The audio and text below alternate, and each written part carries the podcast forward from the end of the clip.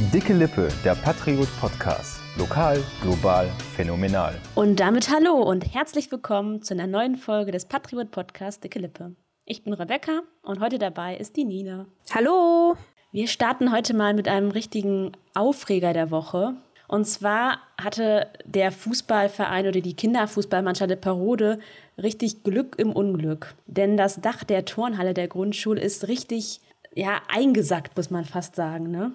Genau. Also das Dach ist wohl fast, wir haben ja Fotos mit einer Drohne gesehen und äh, das Dach ist wirklich ein, also eingestürzt, eingekracht. Mhm. Ich kann es noch gar nicht so richtig äh, in Worte fassen, weil das auch für mich ein Sieht großer richtig Schock krass ist. Aus. Ja, also man kann sich so vorstellen, es sei von oben was draufgefallen und jetzt ist da so eine richtige Wölbung drin. Ich habe es auch von vorne ja, ich, noch ich hatte erst vermutet, dass da vielleicht Schnee drauf lag oder sonst was, aber man sieht ja komplett gar nichts. Es ist einfach in sich eingesackt. Um das vielleicht kurz nochmal zeitlich einzuordnen, der Podcast kommt ja am Freitag raus und das ist passiert in der Nacht zum Mittwoch.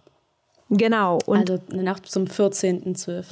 Genau. Und am Dienstag selbst hatten nämlich noch äh, ein Sportverein, das war dann, glaube ich, der Kinderfußballverein und ähm, eine Turngruppe da noch Unterricht drin, beziehungsweise ähm, ja, ihre haben trainiert. Ja, ja genau. Deswegen meinte ich eben Trainings. Glück im Unglück. Um 19.15 Uhr war diese Mannschaft noch äh, in dieser Turnhalle und haben dann auf einmal so einen ganz lauten Knall gehört und wussten auch gar nicht, was das ist und haben dann glücklicherweise gesagt, okay, damit äh, hören wir lieber auf mit dem Training, bevor halt Schlimmeres passiert. Und das Dach wölbte sich, ist auch ein Zitat. Das, also muss man sich mal vorstellen, man trainiert da einfach in dieser Halle und hat auf einmal fast so eine Explosion. Mhm. Ich kenne auch diese Turnhalle. Also ich habe da als Kind auch, ähm, was haben wir denn gemacht? Volleyballtraining hatten wir da drin. Mhm. Ähm, für die, die es nicht genau wissen, das ist die Turnhalle neben der Grundschule in Lipperode. Und äh, die wurde auch tatsächlich erst vor zwei Jahren saniert. Und äh, die Deckenkonstruktion Stimmt. galt auch tatsächlich als sicher. Ich meine, wenn so ein Ding ähm, saniert wird, dann überprüfen das ja Menschen vorher nochmal, Ja. Konstrukteure. Aber äh, Ich glaube auch, da scheinbar, sind, da sind ganz schön viele Fragen offen einfach. Ne? Genau, Es wurde auch gesagt, keine Schäden, keine Vorzeichen. Mhm. Man weiß bis jetzt noch gar nichts. Ich bin da auch wirklich gespannt. Also ähm, bislang denkt man, dass es eben ein Versagen eines Bauteils am Fachwerk, ähm, zu, also auf das Versagen eines Bauteils am Fachwerk zurückzuführen ist. Ähm, aber genau, da bin ich also wirklich gespannt, was da noch bei rumkommt. Ja. Ähm, denn wir erinnern uns ja sicherlich alle noch an die eingestürzte Eissporthalle äh, Anfang 2006 in Bad Reichenhall. Kannst du dich daran noch erinnern? Oh, da war ich noch gar nicht in der Gegend hier, muss ich sagen. Ach, du bist ja Da zugezogen, ne? erzählen. genau. Ich komme ja gar nicht aus der Gegend, komme vom Niederrhein. Ja.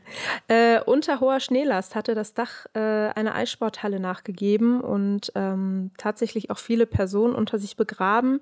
Darunter waren zwölf Kinder Oh. und drei Frauen, die tatsächlich auch daraufhin verstorben sind. ähm, Gott. und da war das so das erste Mal, dass man so davon hörte. Da, es hatte tagelang geschneit, stundenlang ähm, ja, hat man quasi beobachtet, wie der Schnee, wie die Schneemassen auf dem Dach immer höher wurden. Und dann auch ohne Vorwarnung, also es muss wohl geknackt haben. Ich kann mich auch nur noch dran erinnern, ähm, aus den Nachrichten, dann hat es wohl Ja. geknackt und plötzlich krachte das Dach einfach ein.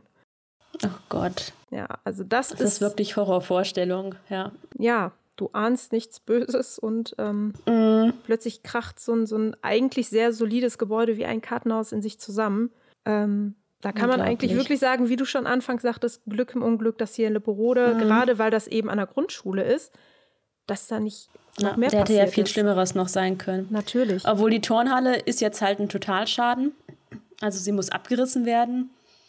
Genau. Ist natürlich jetzt auch nicht besonders toll. Die haben, glaube ich, auch sehr viel Geld für diese Sanierung vor zwei Jahren reingesteckt. Mhm. Und äh, Ähm, 940.000 Euro. Also ja.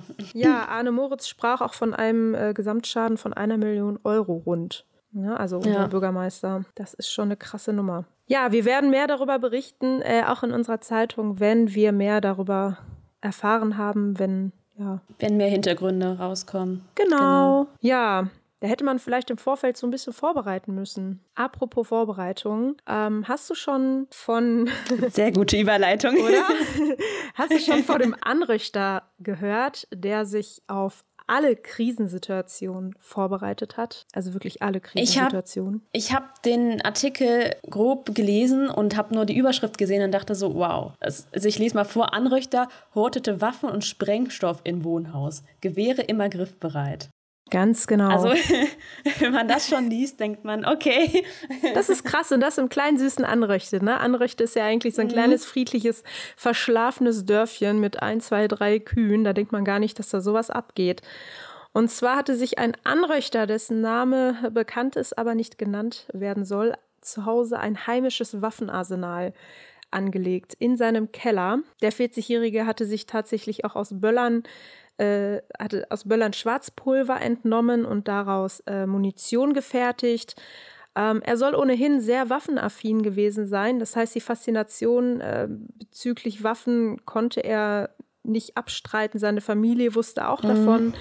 Er hatte auch mal einen Tag ähm, mit einem Gewehr vor dem Haus seiner Eltern gestanden, woraufhin diese dann die oh Polizei Gott. gerufen haben. Und er hat sich aber ohne Widerstand, ist er, ist er mitgegangen, hat gesagt, ja. Hm. Und ähm, als dann die Polizei seinen Waffen äh, seinen Keller durchsucht haben, haben sie unter anderem einen Schussapparat gefunden, der ähm, oder dessen Läufe auf einer stählerne Kellertür gerichtet waren. Und das oh. hat dann oh. in mir die Vermutung geweckt, Mensch, das muss ein Prepper sein. Ja. Ne? Und zwar so und das einer. war auch so, ne? Genau, und zwar so einer, der sich eben auf äh, ja, Krisensituationen vorbereitet und ähm, er hatte auch selber Alles gesagt, einfach zu Hause hat. Genau, und er hatte selber gesagt, dass er in der Werkstatt nicht nur eben an Waffen herumgetüftelt hat, er hat auch eine Anlage, und jetzt pass auf, das finde ich richtig cool eigentlich, mit deren Hilfe unabhängig von einer Stromversorgung Regenwasser aufbereitet werden könne. Wow, aber das Oder? ist mal was richtig Nützliches. Ja, total. Also,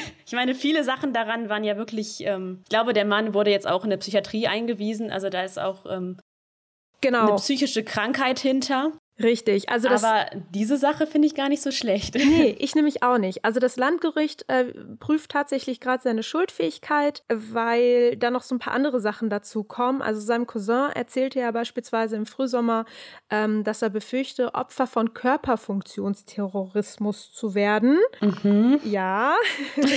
Was mich dann wiederum so ein bisschen an, an, an Querdenker erinnert, ne, mit Reptiloiden ja. und so weiter. Ähm, ich, ich glaube, dass das Problem ist auch, wenn man schon in Ansätzen ähm, so im Kopf hat, immer diese Ängste, es könnte richtig. was kommen. Und dann kommen jetzt diese ganzen Krisen dazu.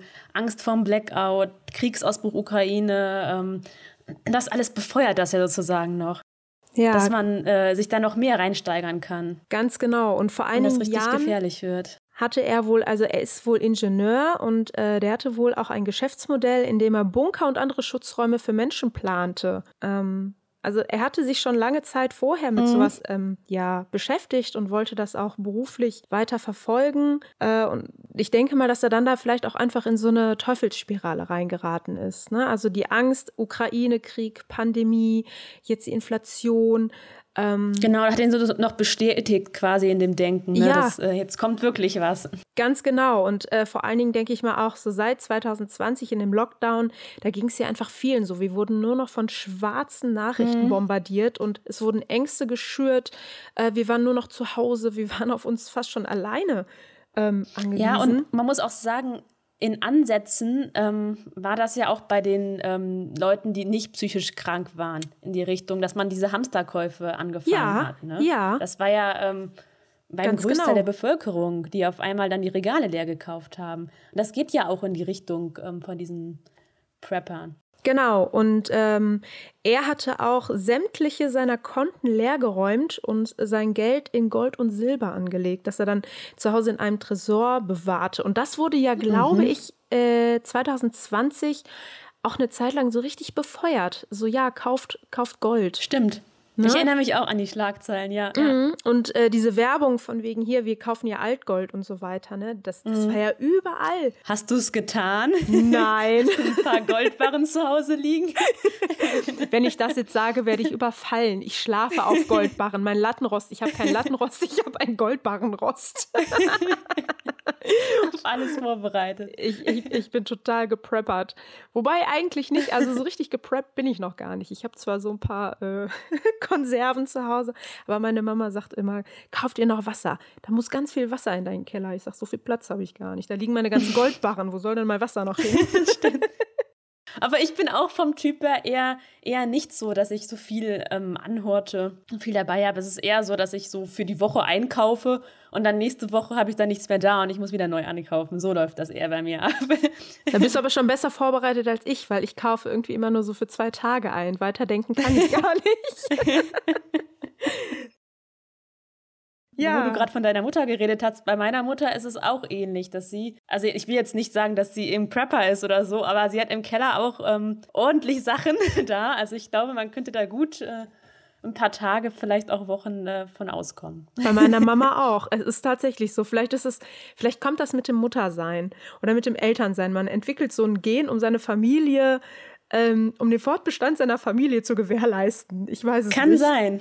Ich meine, wir waren auch, ich habe vier Geschwister, waren auch sehr viele zu Hause. Da brauchten wir natürlich auch viele Sachen. Mittlerweile sind wir aber fast alle ausgezogen. Aber ich weiß nicht, ob äh, meine Mutter das da so einplant. Was wäre denn bei dir, kommen wir jetzt mal schon zu den Best Buddies, die Sache, die denn auf keinen Fall zu Hause fehlen dürfte? Was bei mir auf keinen Fall fehlen dürfte? Mhm. Hm, das ist eine gute Frage und ich glaube, ich würde jetzt ganz langweilig Wasserflaschen sagen. Das hier geht raus an meine Mutti. Mutti, ich habe zwar noch keine, aber ich glaube, du hast mir jetzt ein Floh ins Ohr gesetzt. Also Wasser, Wasserflaschen. Ich sage Wasserflaschen. Das stimmt. Es, es kam ja auch mal, da hatten wir auch schon mal im Podcast darüber gesprochen, mal diese Liste raus, ähm, wo drauf stand, was man quasi zu Hause haben sollte. Und da war, glaube ich, auch geschrieben, ähm, zwei Liter für jeweils, ich glaube, eine Woche oder so. Sollte ja. da, also pro Tag. Genau, genau, wie sprachen. Da bin ich auch weit von entfernt. du hast wahrscheinlich einen Wasserhahn, so wie ich. Wir haben beide Wasserhähne genau. zu Hause. ja. Und du, was ist so dein It-Piece äh, für den Fall der Fälle? Also ich habe in die Richtung gedacht, nicht was, ähm, was ich sozusagen schon da habe. Und ich glaube, am meisten da habe ich Nudeln. Nudeln! Guck mal, da wären wir zusammen finde, safe. Dieses Video, ja, dieses Video, wo dieser Mann immer sagt, man kann Nudeln essen kalt, man kann Nudeln essen warm. ja. Es stimmt. Nudeln sind sehr vielseitig. Du kannst auch Nudeln ungekocht essen, so als Snacks. Genau. Deswegen, ich finde, als, als Nahrung ähm, sind die schon sehr praktisch. Guck mal, dann tun wir uns zusammen. Ich bringe mein Wasser mit und du deine Nudeln und dann äh, können wir zusammen Nudeln essen. Ja. Und so kommen wir dann. Zusammen äh, Nudelsuppe durch die Zeit in unserem Bunker. genau. Und dann verkaufen wir meine Goldbarren. ja. Das ist doch ein guter Plan. Ja, also Leute, ihr wisst Bescheid, wir sind hier voll vorbereitet äh, in unserem Podcast-Team Dicke Lippe. Wenn ihr noch irgendwie ein It-Piece habt, was ihr unbedingt im Fall der Fälle zu Hause habt oder haben wollen würdet, könnt ihr uns ja auf Instagram schreiben. Berichtet uns mal, ja, wie ihr so den Tag X überleben würdet. Womit und vor allen Dingen. Ja, ich würde sagen, das war eine sehr schnelle Runde hier heute, aber. Muss auch mal sein. Finde ich nämlich auch. Dann danke fürs Zuhören. Genau. Und wir hören uns nächste Woche wieder. Bis zum nächsten Mal. Adios. Tschüss.